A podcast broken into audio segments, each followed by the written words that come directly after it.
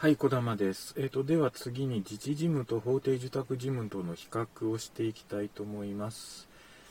えっ、と、まず自治事務なんですけども、条例による議決事項の追加っていうのができるのかということで、条例で決議議決事項が追加できると。で、法定受託事務っていうのは国の安全に関することその他自由により議議会の議決とすべきものとすることが適当でないものとして政令で定めるものを除き、えー条例で議決事項を追加できるということです。で、えー条例の制定権というのはともにあります。えー条例を制定できますよということですね。えー条例で議決事項が追加できるかどうかっていうのはそんなに重要なところなのかな。えーまあ、ともに、えーと条例で議決事項は追加できるんですけども法定受託事務っていうのは、えー、と政令で定めちゃうものはあのできないんだよということですね。えー、とで国に対する行政不服審査なんですけども、えー自治事務というのは原則として審査請求ができないです、えー法定受託事務というのは原則として審査請求ができますで、えー大事なところはですね国の関与の基本類型なんですけども、えー、と一体国はあどこまで、えー関与できるのかということです、えー自治事務がですね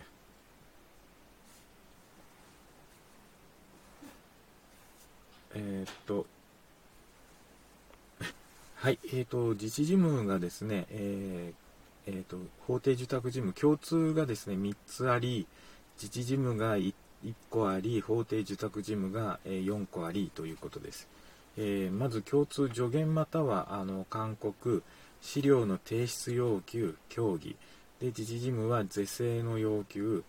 えー法定受託事務は同意許可認可承認指示大執行となります。はい。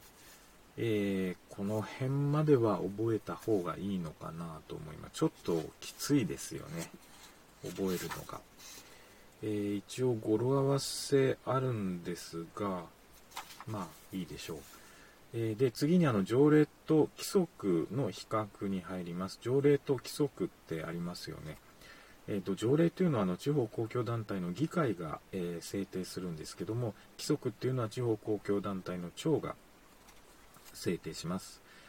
で、えー、と条例でですねあの議会がですねあの制定する条例というのは地方公共団体の事務に関すること義務を課しまたは権利を制限するには原則として条例によらなければならないという、えー制制定があります。であと規則の方ですね地方公共団体の長が規則を制定するんですけども長の権限に属する事務に関することだけになります。で、えー制定の範囲は法令に違反しないっていうところなんですけどもあの罰則を設けることができます、えー条例については6つ、えー2年以下の懲役または禁錮100万以下の罰金拘留過料没収5万以下の過料、えーで一番最後に言った5万以下の過料だけ、えー規則の方で、えー罰則を制定することができるということになります。で制定の手続きなんですが、えー条例の方は議会の議長が条例の制定または改廃の決議があった時にはその日から3日以内にこれを町に送付すると。で町は送付を受けた場合祭儀その他措置を講じた時を除きその日から20日以内に、えーこれを交付すると。で原則として交付の日から起算して10日を経過した日から施行になるという流れになります。失礼。で、えー次にですね住民の賛成制度に行きたいと思います、えー選挙権非選挙権の話になります。えっ、と議員長の選挙権ですね。えーこれ、えー、と年齢要件18歳以上で、えー住所要件があって3ヶ月以上と。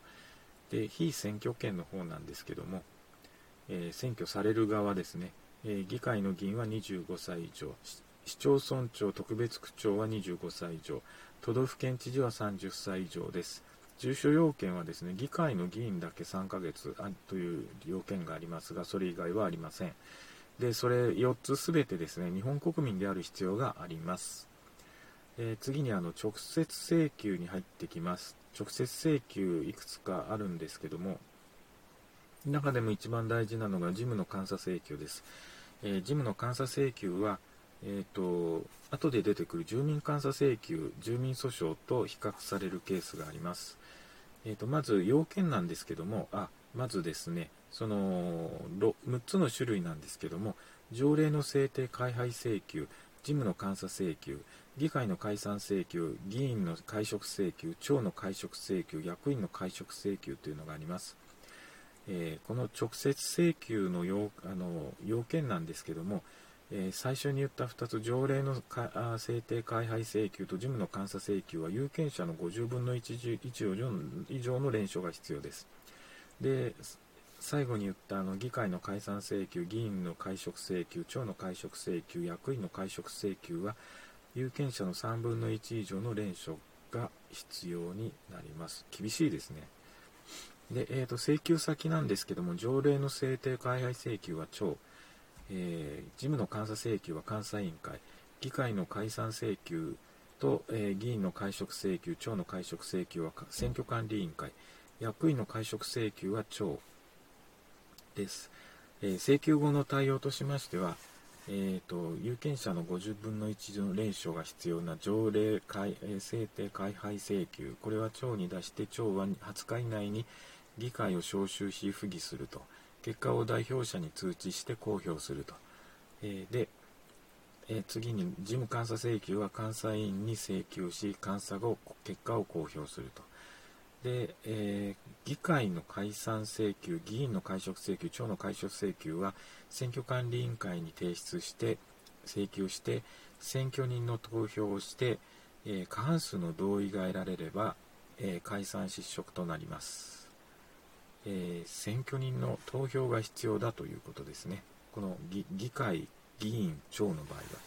で、役員の場合は長に出せばいいんですが、議会において3分の2以上の議員が出席し、4分の3以上の同意があると失職するということになります。で、一つ注意しなければいけないのは、えー、条例の制定開廃請求については地方税の付加徴収分担金使用料手数料の徴収に関する条例については請求ができません。えー、ここ非常に重要なところでございます。はい。えー、ということで、まだ時間大丈夫なので、えその他の直接請求に関するところに行きます。選挙権を有するものであっても公職選挙法27条1項の規定により選挙人名簿に表示されているものですとかつまりこれ選挙権の停止執権転出の場合ですね、えー、あと選挙人名簿の登録が行われた日以降に公職選挙法28条の規定により選挙人名簿から抹消されたもの、えー、あと請求にかかる、えー、地方公共団体の選挙管理委員会の委員であったりまたは職員であるものは直接請求の代表者となりまたは代表者であることができないというようなあの資格制限があります。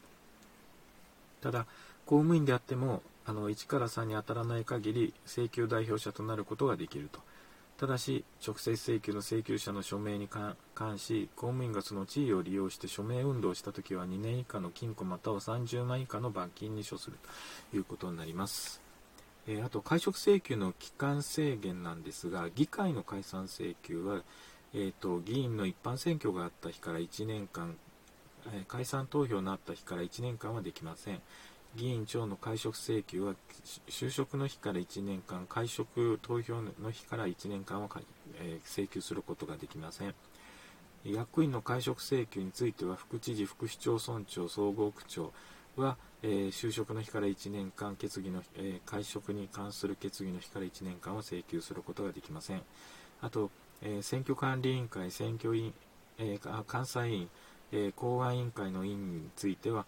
えー、就職の日から6ヶ月、会食に関する決議の日から6ヶ月か請求することはできません。ということになります。以上です。